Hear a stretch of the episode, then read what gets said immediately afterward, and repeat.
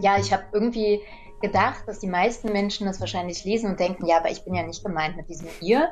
Ich finde es aber eigentlich einen total schönen Moment, wenn Menschen sich dadurch angegriffen gefühlt haben, weil ich glaube, dass das sehr viel von einem Prozess einfach ist. Und es ist auch im Moment sehr schwierig, finde ich, über Rassismus beispielsweise zu schreiben, weil viele Menschen sich damit schon auseinandersetzen oder sehr viel darüber gelesen haben, erfahren haben, viele Menschen aber auch nicht und total verstört sind, wenn sie als weiß tituliert werden, weil sie bisher gar nicht wussten, dass es auch für sie eine, eine Markierung geben kann in diesem ganzen Konstrukt und dass es überhaupt ein Konstrukt ist. Shader Basiars zweiter Roman klagt an. Die Benachteiligung von Menschen mit Migrationsgeschichte. Da sind gläserne Decken, da sind Blicke, da sind Kommentare, da sind Vorurteile. Drei Kameradinnen heißt Shader Basiars Roman und sie lässt darin eine der interessantesten Erzählerinnen des Frühjahrs zu Wort kommen. Kasi heißt die junge Frau, aufgewachsen in einer Siedlung am Rande einer deutschen Kleinstadt. Sie ist arbeitslos, sie ist wütend, und sie ist genervt. Davon so oft die andere zu sein. Drei Kameradinnen ist ein Buch über drei Freundinnen, die wissen, wie das ist, ständig mit Alltagsrassismus konfrontiert zu werden. Irgendwann im Laufe des Buches brennt ein Haus und einer von ihnen wird vorgeworfen, ein islamistisch begründetes Attentat begangen zu haben. Und damit herzlich willkommen zu dieser Folge von Weiterlesen, unserer Radio- und Podcast-Lesebühne von RBB Kultur und dem Literarischen Kolloquium Berlin.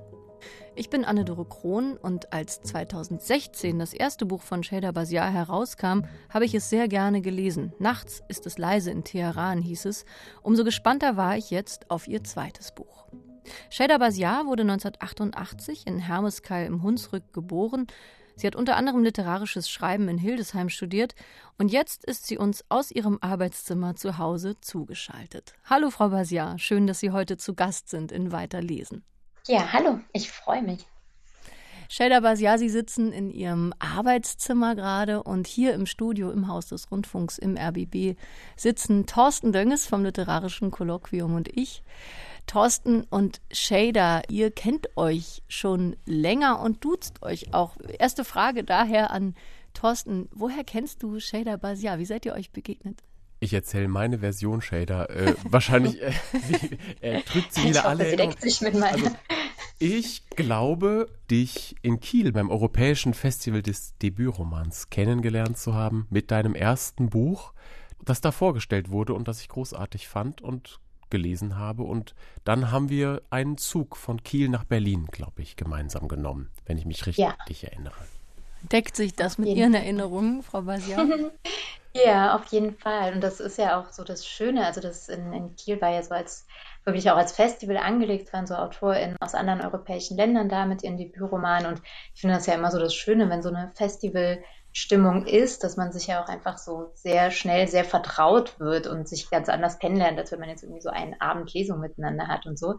Deswegen sind wir, glaube ich, schon auch mit so ein bisschen Klassenfahrtsstimmung dann wieder zurück nach Berlin gefahren, mussten auch irgendwo umsteigen und warten und so. Ja, und danach haben wir öfter Veranstaltungen miteinander gemacht und uns äh, immer wieder gesehen, schönerweise. Das Buch, über das gerade kurz geredet wurde, ihr Debüt Nachts ist es leise in Teheran, ist 2016 erschienen. Das war aus vier Perspektiven beschrieben, die Geschichte einer Familie. Es ging um politische Flüchtlinge aus Iran, um die Kinder, die in Deutschland aufwachsen. Und jetzt Sheda Basia, dieser zweite Roman, Drei Kameradinnen. Wenn Sie jetzt diese zwei Bücher mal Revue passieren lassen, die Schreibprozesse dieser beiden Bücher, war das eine sehr unterschiedliche Herangehensweise, eine sehr andere Arbeitsweise?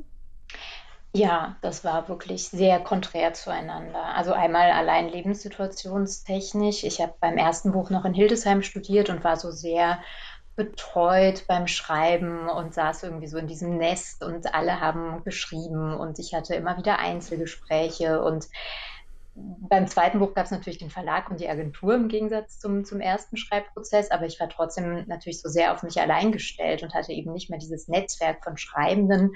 Es sei denn, ich habe mir das gesucht und das war jetzt für mich nicht so die Phase, in der ich das gebraucht hätte. Das heißt, so dass das Äußere äh, war einfach sehr anders und das Schreiben selber auch ein bisschen natürlich, weil ich mich nicht wiederholen wollte. Ich wollte einfach nicht nochmal genau wie das erste arbeiten, sondern gerne das, was ich mir im ersten nicht erlaubt habe oder wofür kein Raum war, an Themen und auch an Haltungen im zweiten viel mehr ausleben. Und ja, auch das, was mich im ersten Roman so ein bisschen eingeschränkt hat, dadurch, dass ich viel recherchiert habe für das erste Buch und einfach so nah an der Historie arbeiten wollte, keine Fakten irgendwie zugunsten der äh, Geschichte abändern konnte. Das war alles wichtig für den ersten Roman. So musste ich auch arbeiten für das, was ich erzählen wollte. Es war aber auch sehr befreiend, das beim zweiten Roman einfach nicht zu machen und zu sagen, ich baue die Welt, in der das spielt, selbst. Ich muss mich an keine Fakten halten oder ich kann Fakten kennen, um sorgsam mit ihnen umzugehen, aber ich habe eine sehr fiktionalisierte Welt kreiert und das habe ich wahrscheinlich auch deswegen so gemacht, weil ich das beim ersten Roman nicht konnte. Thorsten, wie ist es aus deiner Sicht als Leser und auch als Kenner dieser beiden Bücher jetzt von Shader Basia, wenn du nachts ist es leise in Teheran und drei Kameradinnen nebeneinander legst vom Leseerlebnis? Kannst du diesen Eindruck bestätigen, den Shader Basia gerade beschrieben hat? Also den Eindruck mit dem Umgang mit den Fakten auf alle Fälle. Das ist ja beim, beim ersten Roman so, dass man in die Geschichte ähm, eintaucht, dass man mit dieser Familiengeschichte eigentlich diese Geschichte der ja eigentlich Vertreibung ähm, aus dem Iran miterlebt und dann einfach sieht, wie diese Generationen hier äh, ankommen und leben. Und das ist jetzt anders. Es ist ein ganz zeitgenössisches, gegenwärtiges Buch auf eine Weise. Also man sieht unsere gesellschaftliche Situation drin und dann auf der anderen Seite ist es eine komplette Fiktion, denn das, was ich und viele andere wahrscheinlich auf den ersten Blick wieder erkennen zu glauben, so der NSU-Prozess ist was anderes. Also das ist gar nicht das, was wir jetzt aus den Zeitungen kennen, sondern das sind andere Ereignisse, die aber, das wäre auch so eine Frage, ähm, wie das eigentlich funktioniert aus Autorinnen-Sicht. Also bei mir war es beim Lesen so, dass ich so das Gefühl hatte, unsere gesellschaftliche Gegenwart ist irgendwie präsent, aber verfremdet, sehr stark verfremdet. Es sind andere ähm, Ereignisse geschehen, es sind andere Konstellationen, aber genau deswegen wird der jetzigen Situation so ein Spiegel vorgehalten, hatte ich den Eindruck. Also ich kann den Leseeindruck auch unbedingt bestätigen. Ich habe Ihr Buch, Frau Basia, auch als sehr zeitgenössisch empfunden. Dieses Frühjahr, muss man ja sagen, ist wirklich voll von Titeln, die zeitgenössische Themen aufnehmen, die Gender, Race-Themen aufnehmen, Ihr Buch reiht sich da, sage ich mal, ein in eine ganze Reihe von Büchern, die sich damit auf sehr unterschiedliche Art und Weise auseinandersetzen. Und Thorsten hat eben schon gesagt, der NSU-Prozess ist so eine Art Folie, so eine Art Hintergrundszenario, vor dem die ganzen Ereignisse stattfinden. Er wird aber nie direkt beim Namen genannt. Und das führt mich vielleicht zur nächsten Frage. Auch die Stadt, in der das spielt, wird nicht direkt beim Namen genannt. Die Herkunftsländer der drei Freundinnen, die im Zentrum stehen, werden auch nicht genannt. Warum diese bewusste Leerstellensetzung, warum diese bewusste Nichtbenennung von einigen, ja, vielleicht für einige doch ganz interessanten Umstände? Ja, es äh, ist irgendwie ganz lustig, wenn man das so aufgezählt hört, wie viel tatsächlich einfach nicht benannt wird. Und es hat aber auch immer sehr unterschiedliche Gründe. Also um, um direkt nochmal zu dem NSU-Prozess zu kommen, ich habe schon auch den Eindruck, dass in vielen, vielen Büchern in den letzten Jahren, die sich gar nicht so sehr mit Rechtsterror beschäftigt haben, rechter Terror aber immer in einem Halbsatz oder in ein, zwei Andeutungen irgendwie mit thematisiert wird und dass wir so langsam eine Form finden, eine Sprache finden, das äh, künstlerisch umzusetzen und dass das eine sehr, sehr wichtige Bewegung ist. Und ich habe mich, mich sehr, sehr viel mit dem NSU-Prozess auseinandergesetzt und habe aber auch gemerkt, es wäre nicht richtig, das als so ein Beiwerk in den Roman einzubauen. Also ich wünsche mir wirklich sehr, dass auch Romane äh, den NSU thematisieren. Es ist im Moment viel Theater, habe ich das Gefühl. Es ist auch viel dokumentarisch arbeitet, aber es hätte sich in meinem Fall so angefühlt, als würde ich das so benutzen. Und das hätte sich nicht den, den, den Angehörigen, den Opfern gegenüber nicht richtig angefühlt. Und gleichzeitig habe ich auch gemerkt, die Machart des Romans spielt ja auch einfach, oder zu dem Zeitpunkt, zu dem sich das für mich angedeutet hat, dass das Thema rechter Terror reinkommt, ähm, war für mich schon klar, dass die Machart des Romans einfach viel mit Fiktion und mit Deutungshoheit spielt. Und da hätte es auch einfach gar nicht gepasst, das jetzt irgendwie als Fakten reinzunehmen. Und ich auch gemerkt habe, ich will gar nicht so eine Serviceleistung machen. Ich will gar nicht, dass man mein Buch liest und hinterher merkt, auch so, jetzt weiß ich ja ganz viel über den NSU, jetzt muss ich mich damit ja nicht beschäftigen, sondern wollte vielmehr das so verfremden, dass Menschen nochmal recherchieren. Also, dass, dass Menschen nochmal denken, Moment mal, war das wirklich so? Weil ja viele absurde Dinge äh, passiert sind, auch von Seiten der Sicherheitsapparate, dass ich so dachte, es ist eigentlich auch ein Weg, Dinge zu verfremden und dann zu sagen, es sind so absurde Dinge, dass man teilweise Absurditäten und ausgedachte Dinge äh, gleich, gleichermaßen als Wahrheit nehmen könnte. Und ganz anders war das dann bei der Frage, woher eigentlich meine Figuren kommen oder in welcher Stadt das spielt, dass ich einfach gedacht habe, es ist nicht wichtig, das zu wissen. Und natürlich hätte ich den auch eine Biografie andichten können und mich mit verschiedenen Ländern beschäftigen können und mit verschiedenen Fluchtursachen oder Migrationsursachen. Aber es ist für das, was die Figuren ausmacht und was über sie erzählt wird, einfach nicht relevant. Und ich kenne das auch aus meinem eigenen Leben und Umfeld, dass ich, so wenn ich so überlege, so die Gegend, in der ich groß geworden bin als Kind, da kamen alle Kinder von irgendwoher und ich weiß bis heute nicht woher. So, weil wir haben halt auf der Straße gespielt und wir standen uns nah und man hat sich das nicht gefragt. Und das ist auch ein Training, dass man das einfach ablegt. Und Kinder können das offensichtlich, Erwachsene müssen das, glaube ich, nochmal üben, dass das Raster sind, die wir bauen, um uns daran festzuhalten, dass die aber gar nicht unbedingt hilfreich sind, wenn wir uns gegenüberstehen. Im Zentrum dieser Geschichte stehen drei Freundinnen, Saya, Hani und Kasi, die Erzählerin.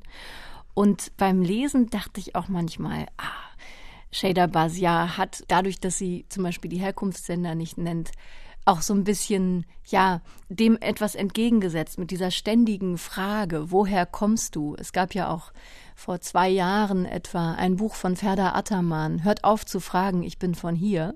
Ja. Das war der Titel. Und ich dachte, eigentlich ist Ihr Buch, äh, Frau Basiar, so ein bisschen auch die belletristische Antwort, um dieser ständigen Frage etwas entgegenzusetzen, die ja sicherlich auch nervig oder verletzend ist oder manchmal, manchmal vielleicht wirklich auf echtem Interesse beruht, aber manchmal vielleicht auch einem unpassend erscheint.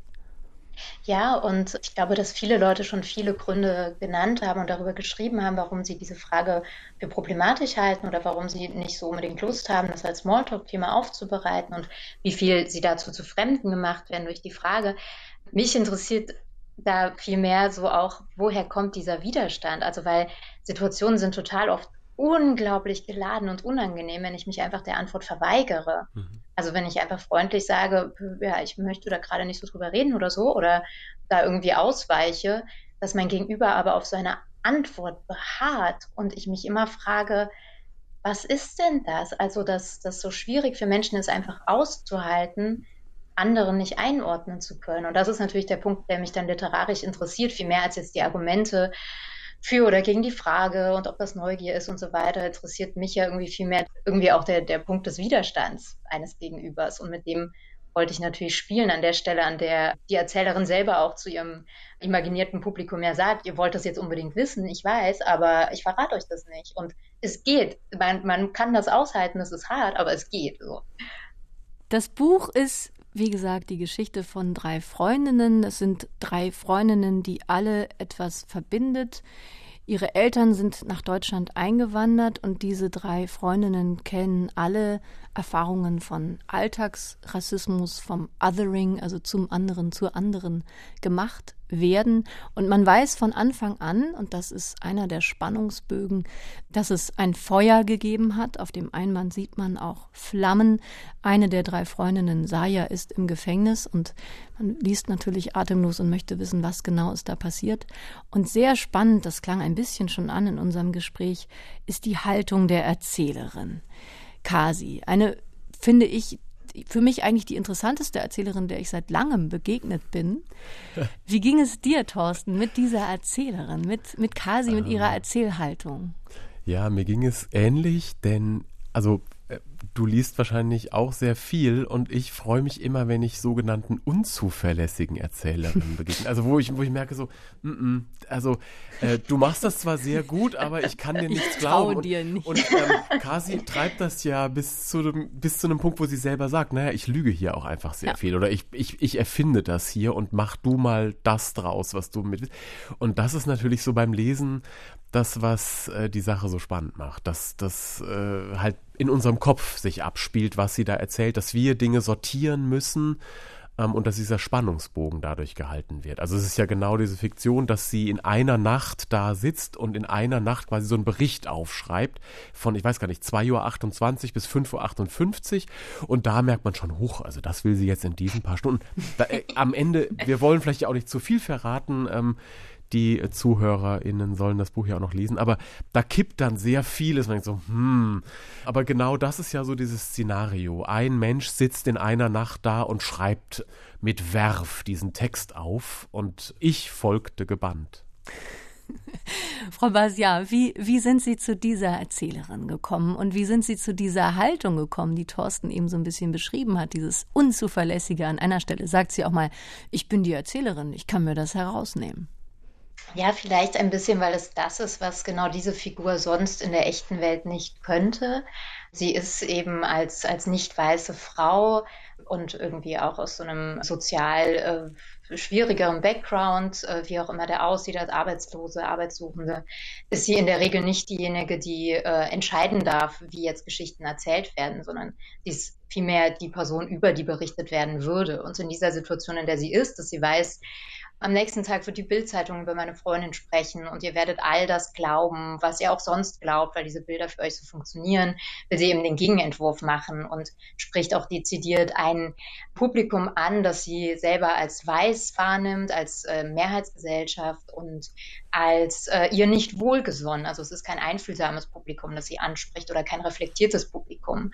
Und das war meine Ausgangslage und die macht natürlich aus der eigentlich aus der Problematik, in der ich mich ja auch befinde, direkt das Konzept. Also ich weiß oder wir wissen, dass Menschen aus ähm, marginalisierten Gruppen einfach oft in der Situation sind, dass man ihnen nicht glaubt, ob das jetzt bei der Polizei ist oder ob das einfach im Diskurs ist oder im, im kleinen Miteinander, ist das oft die Situation, dass sie immer dagegen angehen müssen, dass es erstmal ein Misstrauen gibt da sind wir zum Beispiel auch wieder bei der Woher kommst du Frage. Es reicht nicht, dass ich sage, ich möchte darüber nicht reden. Es gibt äh, direkt die, die Annahme, dass ich mich anstelle und so weiter. Also das heißt, eigentlich ist eine Erzählerin, eine nicht weiße Figur, die erzählt, immer so einem Blick von außen ausgesetzt, bei dem ich als Autorin weiß, man wird ihr misstrauen, vor allen Dingen, weil ich in dem Buch ja viele Alltagsdiskriminierungen beschreibe. Und ich habe für mich keinen Weg gefunden, die einfach zu beschreiben und als Gesetz zu sehen, dass man das annimmt als Diskriminierungserfahrung und dass man nicht direkt sagt, vielleicht stellst du dich ja so an und so weiter. Und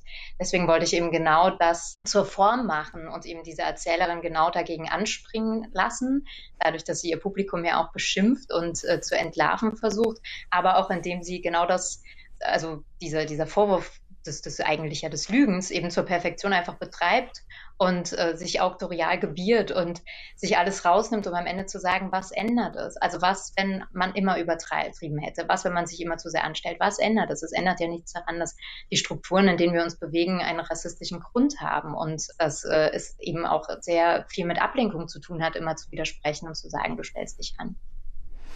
Ich fand sehr spannend, wie es mir selbst ging beim Lesen Ihres Buches, Frau Basia, weil Sie ja eben die Leser oder ihr, irgendwen sprechen Sie ja an. Und ich habe mich immer gefragt, bin ich jetzt eine von denjenigen? Sie machen diese Spannung auf zwischen wir und ihr. Also Sie ziehen eine sehr scharfe Trennlinie hier in diesem Buch. Wir sind eben doch manchmal wie ihr, heißt es an einer Stelle wer ist dieses Wir und wer ist dieses Ihr? Und bin ich als weiße Leserin automatisch zugehörig zu dem Ihr, die von dieser Erzählerin beschimpft werden? Ja, ich glaube, man darf es nicht verwechseln mit dem großen Diskurs, in dem wir uns befinden, der eben oft auch äh, so funktioniert, dass Menschen, die von Diskriminierung betroffen sind, sich mitteilen und äh, ein Wir konstruieren müssen, um von ihren Erfahrungen zu berichten. Und im Roman ist es vielmehr tatsächlich diese Situation, dass äh, wir, die gerade in einem medialen Zusammenhang stehen, ihr, die über uns schreibt und über uns wertet mit euren Vorurteilen und mit eurem unreflektierten Blick den eigenen Privilegien gegenüber. Also das heißt, wir haben hier so ein ihr, das noch recht vage ist, weil ich natürlich das Buch geschrieben habe und auch weiß, dass ich Lesende habe, die eben nicht dieses Publikum sind, die sich aber natürlich darin wiederfinden, weil böse Bildzeitungsleser sind so das eine, aber das andere sind ja alle anderen Menschen, die auch ihre Vorteile haben, die wir natürlich alle haben und die sich natürlich an der einen oder anderen Stelle ertappt fühlen. Ja, ich habe irgendwie gedacht, dass die meisten Menschen das wahrscheinlich lesen und denken, ja, aber ich bin ja nicht gemeint mit diesem ihr, weil ich irgendwie die Erfahrung gemacht habe, dass Menschen sich eigentlich selber immer gerne rausnehmen wollen und so ein bisschen denken, ja, ja, das sind ja die anderen, ich gehöre jetzt zu den Guten. Ich finde es aber eigentlich einen total schönen Moment, wenn Menschen sich dadurch angegriffen gefühlt haben, weil ich glaube, dass das sehr viel von, von einem Prozess einfach ist. Und es ist auch im Moment sehr schwierig, finde ich, über Rassismus beispielsweise zu schreiben, weil viele Menschen sich damit schon auseinandersetzen oder sehr viel darüber gelesen haben, erfahren haben, viele Menschen aber auch nicht und total verstört sind, wenn sie als weiß tituliert werden, weil sie bisher gar nicht wussten, dass es auch für sie eine, eine Markierung geben kann in diesem ganzen Konstrukt und dass es überhaupt ein Konstrukt ist. Und ähm, das ist tatsächlich gar nicht so einfach, so eine Anrede zu finden, weil ich immer gar nicht weiß, wie viel müsste ich jetzt auch in Interviews beispielsweise, wie viel müsste ich erklären, wie viel müsste ich jetzt eigentlich erklären, was mit Weißsein gemeint ist, dass es nicht um die Hautfarbe geht und so weiter. Also für mich hatte das beim Lesen ähm, zwei Effekte, dieses Wir und dieses Ihr. Also was du gerade schon beschreibst, Anne-Dore, war zum einen so dieses Huch, bin ich, gehöre ich jetzt zu diesem Ihr? Und äh, seltsamerweise hatte ich dann auch immer so diesen Reflekt, dieses Aber, Aber, Aber äh, dem entgegenzusetzen. Und damit geht das Buch ja auch genau um. Das ist ja fast wie ein Spiel und das funktioniert dann. Also ich hatte den Eindruck beim Lesen fast wie so ein Kommunikationstraining. Also ich habe dann irgendwann immer so, jetzt hör doch erstmal Kathi zu, hör doch erstmal dieser Geschichte zu. Bevor, und das ist ja auch so der Zweck. Also das war so bei mir das Erste, wo ich dachte, wow, das ist sehr, sehr spannend, dass das fast wie ein Kommunikationstraining bei mir funktioniert hat, dieses Buch zu lesen. Und das Zweite war, aber das war was sehr Erschreckendes, was ich auch mit, mit zeitgenössisch meinte, dass ich immer wieder mich fragte, wow, sind wir in in der deutschen Gegenwartsgesellschaft wirklich so weit, dass es diese Polarisierung so stark gibt von wir und ihr und dass das so verfestigt sind, diese Gruppen und dass es da, also wie ich beim Lesen manchmal das Gefühl hatte, dass es da auch keine Möglichkeit gibt, noch ähm, aufeinander zuzugehen. Also da sind die Fronten ja schon sehr verhärtet. Es gibt diese, ja, diese, diese konfrontative Situation und Ausrasten ist ein sehr wichtiges Wort im Buch. Also es wird an drei oder vier Stellen wird das genannt, dass Leute ausrasten. Und äh, da habe ich mich dann gefragt, sind wir gerade gesellschaftlich so weit oder wer rastet gerade weshalb aus bei uns? Ja, ich habe beim Schreiben ganz oft gedacht, es gäbe wirklich viele Gründe auszurasten tatsächlich. Also gerade in Bezug auf rechten Terror und also wie gesagt, NSU ist jetzt nicht, nicht das Thema des Romans und auch nicht als solcher bezeichnet. Aber ich habe natürlich trotzdem einfach sehr, sehr, sehr, sehr viel dazu gelesen und mir angeschaut und frage mich eigentlich sehr häufig, warum wir nicht alle viel, viel öfter ausrasten. Und das sind dann natürlich schon die Punkte, wo es an das Wir und Ihr geht. Mhm. Und das heißt ja auch an einer Stelle von Kasi, ihr beschäftigt euch damit nicht. Ihr, also das weiße, unreflektierte Publikum, ihr kennt die Namen der Opfer nicht. Und ich muss euch das jetzt erstmal erklären. Und das ist durchaus ein Eindruck, den ich habe, dass wir da sehr weit auseinandergehen mitunter, dass ich oder Menschen wie ich, Menschen, mit, mit denen ich befreundet bin, die von diesen Anschlägen immer auch in einer Form betroffen sind, weil sie immer mit gemeint sind, wissen ungesund viel wir wissen ungesund viel über einzelne Tatabläufe, über einzelne Prozesse. Wir sind richtig ungewollte ExpertInnen für einiges und andere, die immer noch nicht wissen, dass der NSU ja auch Nagelbombenanschläge gemacht hat, die immer noch nicht wissen, wer war das eigentlich, was genau ist da passiert und dass da wirklich eine sehr große Diskrepanz ist, die ich für gefährlich halte. Mhm. Und also gleichzeitig sehe ich natürlich, dass gerade auch in Bezug zum NSU viel passiert, viele Initiativen sich gründen und es sehr, sehr viele Menschen sind, die jetzt nicht selber direkt von Rassismus und rassistischen Anschlägen betroffen sind und die aktiv sind. Also mir geht es auch an der Stelle nicht irgendwie darum zu sagen, äh, wir sind da ganz alleine und Einzelpersonen unterstützen uns nicht. Das stimmt überhaupt nicht. Aber gesellschaftlich drauf geguckt, würde ich schon behaupten, dass das Wissen über diese Sachen sehr ungleichmäßig verteilt ist. Was mir gut gefiel, ist, dass dieses Buch eben haut und dass es sticht und dass es einen konfrontiert und auch mir beim Lesen tatsächlich so eine Art Spiegel vorgehalten hat. Und ich habe mich auch gefragt, wie viel weiß ich eigentlich über die NSU-Prozesse und was hatte ich da eigentlich gerade für eine persönliche Lebensphase? Wie viel habe ich mich damit wirklich beschäftigt? Und ist die Beschimpfung an dieser Stelle vielleicht sogar auch zutreffend, dass ich mich nicht genug damit beschäftigt habe und so weiter? Ich mag es, wie gesagt, sehr gerne, wenn Bücher einen herausfordern und einen dazu bringen, dass man wirklich reflektiert. Dennoch möchte ich Sheda Basia diese Frage noch stellen. Dieses Ihr und Wir, dieser Graben, der ist in diesem Buch ja sehr vertieft. Vielleicht auch natürlich als Rollenprosa erzählt aus dieser Erzählerinnenperspektive. Aber kann dieses Aufmachen dieser Gräben nicht den Graben vielleicht sogar noch mehr vertiefen, anstatt ihn weiterhin zu schließen?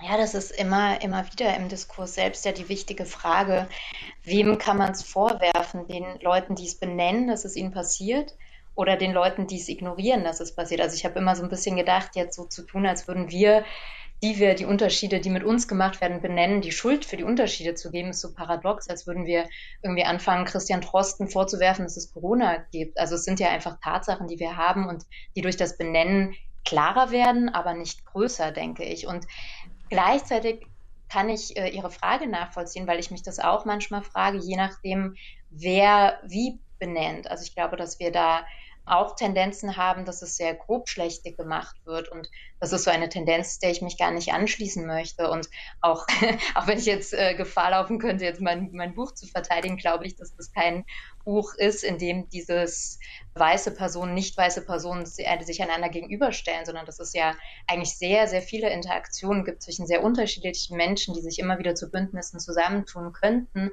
und immer wieder ein bisschen die Frage im Raum steht, was eint und was trennt sie. Und dass es mir da auch sehr wichtig war, dass es eben nicht am Ende darauf hinausläuft, dass meine Erzählerin ganz klar für sich hat, wir sind und ihr seid, sondern dass es natürlich einfach ein, ein dichtes Netzwerk aus Personen ist. Aber diese zwischenmenschlichen Beziehungen, in denen niemand gut oder böse ist, die leiden, die kranken natürlich immer daran, dass wir in Machtstrukturen verhaftet sind, dass jede Position, die wir einnehmen, immer auch eine gesellschaftspolitische Position ist, je nachdem, was für Erfahrungen wir machen und wo wir uns in der Gesellschaft einordnen.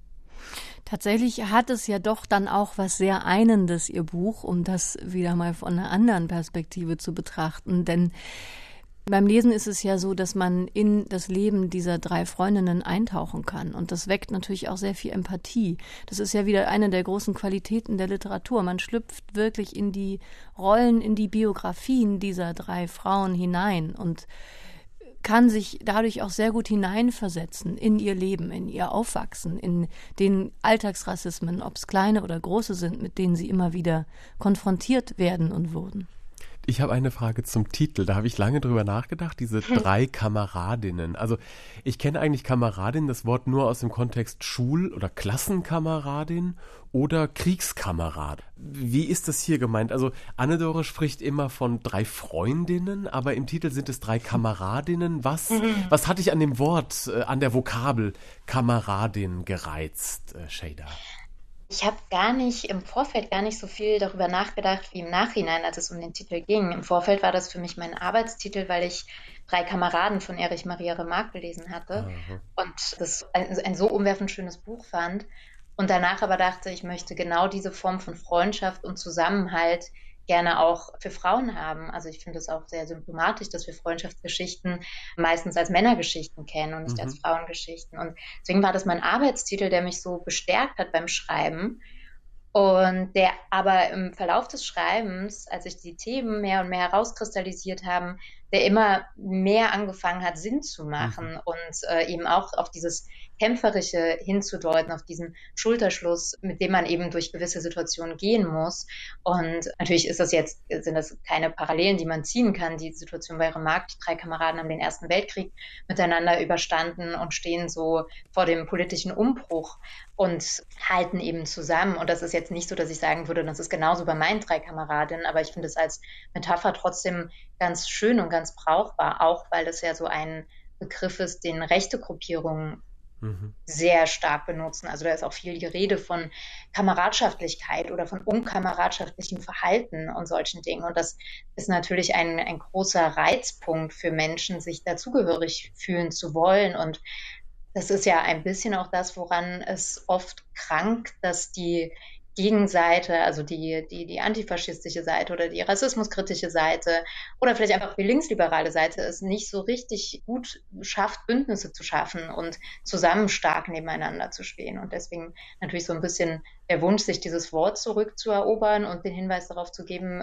dass eben dieser Zusammenhalt äh, einfach notwendig ist, wenn wir einen, einen Gegenentwurf gestalten möchten.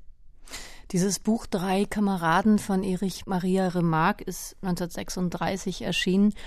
Und das ist ein Roman über Freundschaft und über Liebe. Und Shader Basiades kann man ja durchaus auch zu ihrem Roman sagen, Drei Kameradinnen. Ein Roman über Freundschaft und über Liebe, denn es gibt auch natürlich Liebe in diesem Roman, die drei Kameradinnen sind verliebt, waren verliebt, hatten Beziehungen und die Erzählerin, die hat eine sehr unglückliche Liebesbeziehung gerade hinter sich, beziehungsweise es war eine glückliche Liebe, aber er hat sich von ihr getrennt. Und dieser Mann, in den sie verliebt ist, heißt Lukas. Und dazu hören wir jetzt mal einen Auszug aus ihrem Roman. Und interessant da auch, dass da auch wieder ihre Migrationsgeschichte beziehungsweise die Migrationsgeschichte der Eltern mit hineinspielt in diese Beziehung zu Lukas. Shada Basia mit einem Auszug aus drei Kameradinnen. Was ich Lukas übrigens wirklich übel nehme, ist gar nicht mal die Sache mit der anderen Frau.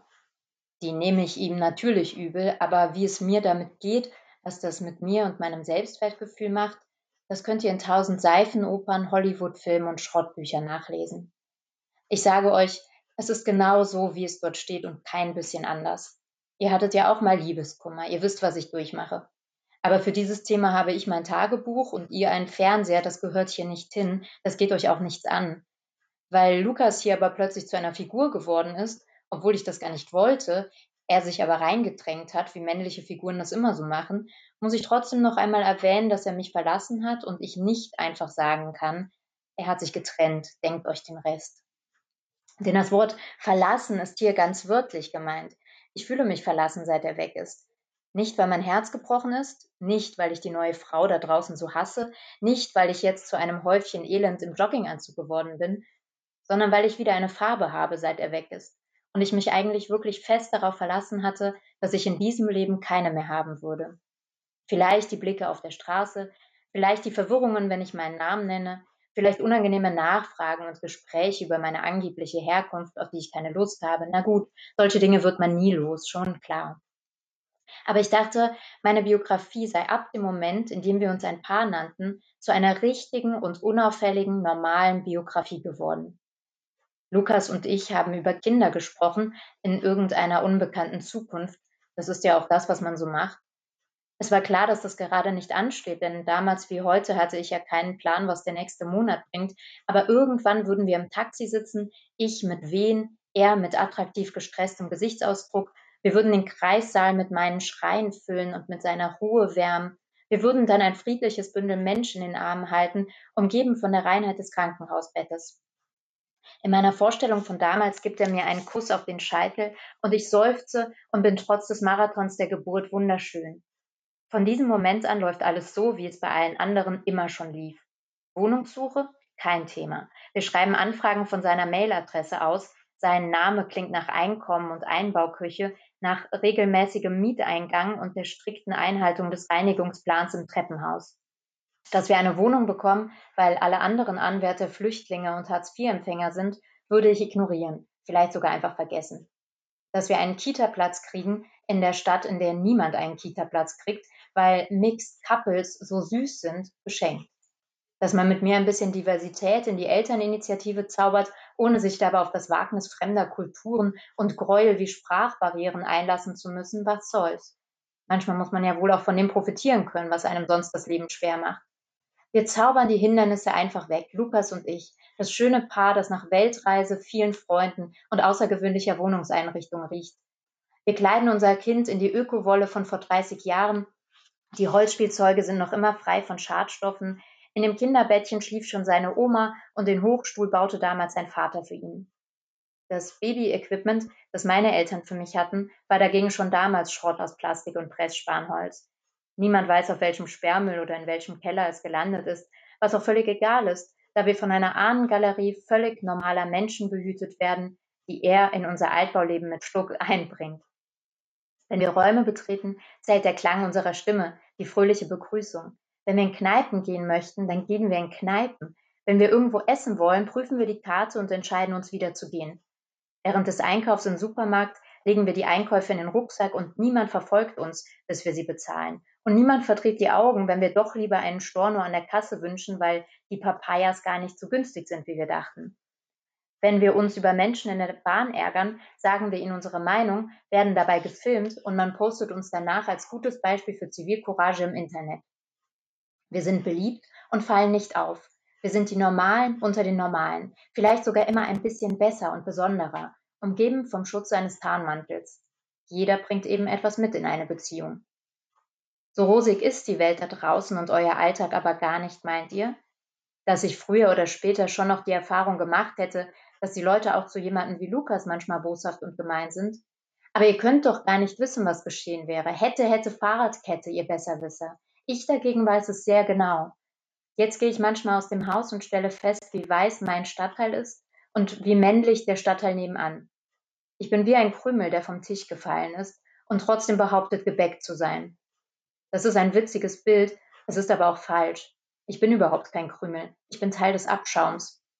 Ein Mann hat einer Frau das und das angetan, und zwar, weil er von da und da kam und an den und den falschen Gott glaubt, sagt die digitale Nachrichtenanzeige in der Bahn, die Menschen lesen es und werfen mir, die ich unter dem Bildschirm sitze, lange Blicke zu. Seit Lukas sich von mir getrennt hat, bin ich für alle wieder das, was ich seit meiner Geburt war. Eine immer offene Frage danach, ob ich wirklich so falsch bin, wie ich es wahrscheinlich bin, oder nur ein bisschen. Ob ich ein Problemfall bin, den man ignorieren kann, weil er sich angepasst hat und die Klappe hält, oder ob das Böse, das in meinem Blut wabert, nicht doch irgendwann an die Oberfläche gelangt. Seit es Lukas nicht mehr gibt, bin ich der willkommene Blickfang für alle, die nach greifbaren Beispielen für das suchen, was sie Parteiinhalt nennen und direkt aus dem Sumpf der Rassenideologie kommt. Das nehme ich Lukas übel. Das hätte er ruhig bedenken können, bevor er gegangen ist. Aber woher sollten wir wissen, dass die Welt jetzt, wo er weg ist, eine schäbigere Welt sein würde als die, in der wir zusammenkamen? Dass die Blicke und die Rassenideologie in der Zwischenzeit eine heftige Affäre eingegangen sind, die das Straßenbild färbt, obwohl wir in der weltoffenen Metropole leben. Die weltoffene Metropole aber ist jetzt der Ort, an dem du deine Sprache leise sprichst, dein Drag-Outfit erst im Taxi anziehst, deine Kippa zu Hause lässt. Die weltoffene Metropole hat gesagt, fickt euch, ihr Versager, so haben wir nicht gewettet, hat ein paar Autos in einem der südöstlichen Bezirke angezündet und ist weggegangen. Wohin hat sie nicht verraten, sonst würde ich ihr hinterhergehen. Für sie würde ich mir die Blöße geben, für Lukas nicht. Niemals. Lukas bleibt der Mann, der mir das Herz gebrochen hat und jetzt anbietet, mir eine Niere zu spenden. Ansonsten niemand, dem man hinterher rennt. Ein Auszug aus Shader Basiars Drei Kameradinnen. Vielen Dank, Frau Basiar, für diesen Auszug. Eine Passage, in der man von den Alltagsrassismen erfährt, von dem Umstand, wie man sich bewegt in der Gesellschaft, wenn man nicht weiß ist. Und ich habe mich gefragt, was machen diese ganzen kleinen oder größeren Begegnungen, Diskriminierungen im Alltag mit einem verhindert das Träume, macht einen das bitter, macht einen das wütend. Man sieht es ja auch an den drei Kameradinnen. Das kann ja unterschiedliche Dinge auslösen.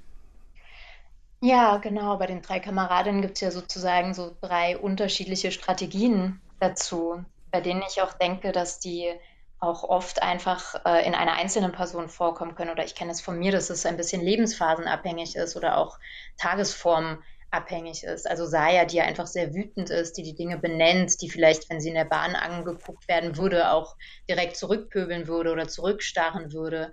Und im Gegensatz dazu Hani, die sagt, naja, also klar kann ich jetzt deswegen irgendwie rumheulen, aber ich kann es auch einfach lassen und jetzt hier gemütlich mein Brötchen essen, weil das ist doch auch einfach egal. So.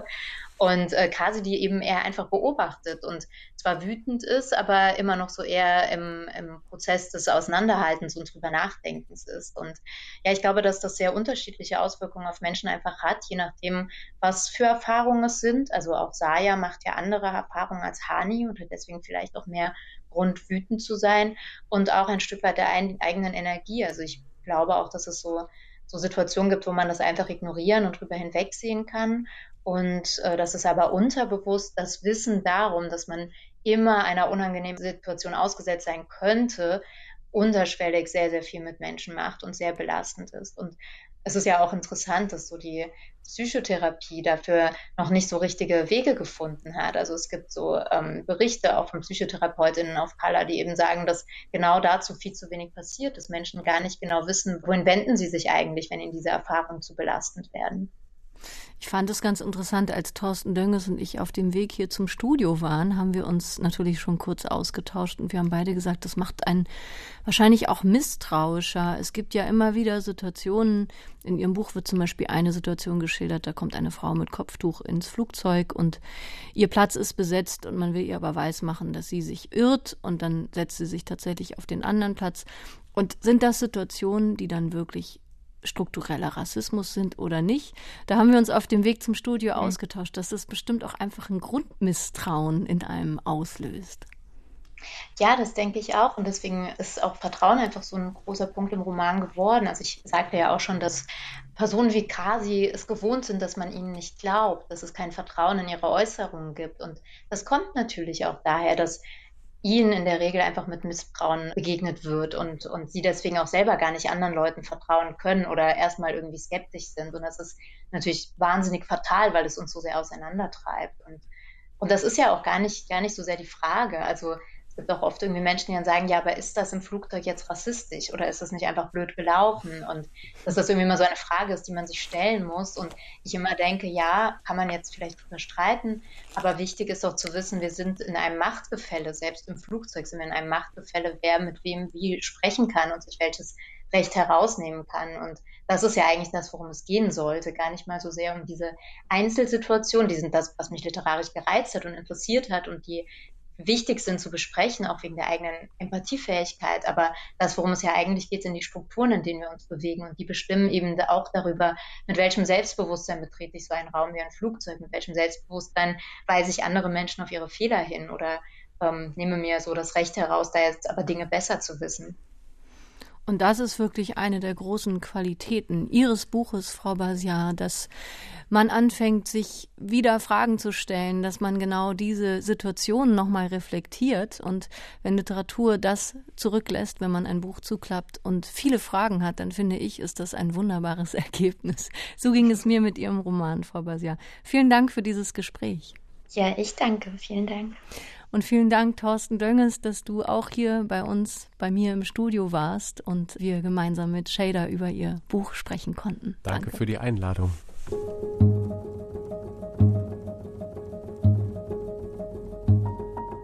Shader Basiar und ihr Roman Drei Kameradinnen erschienen im Kiepenheuer und Witsch Verlag, 352 Seiten für 22 Euro. Die nächste Folge von Weiterlesen, unserer Lesebühne von RBB Kultur und dem Literarischen Kolloquium Berlin, gibt's wieder am 8. Mai.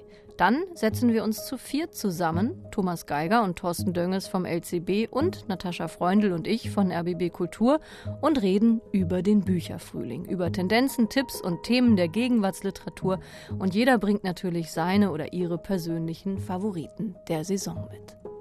Das war Weiterlesen für heute. Ich bin Anne-Dore Krohn und ich sage Tschüss, lesen Sie weiter.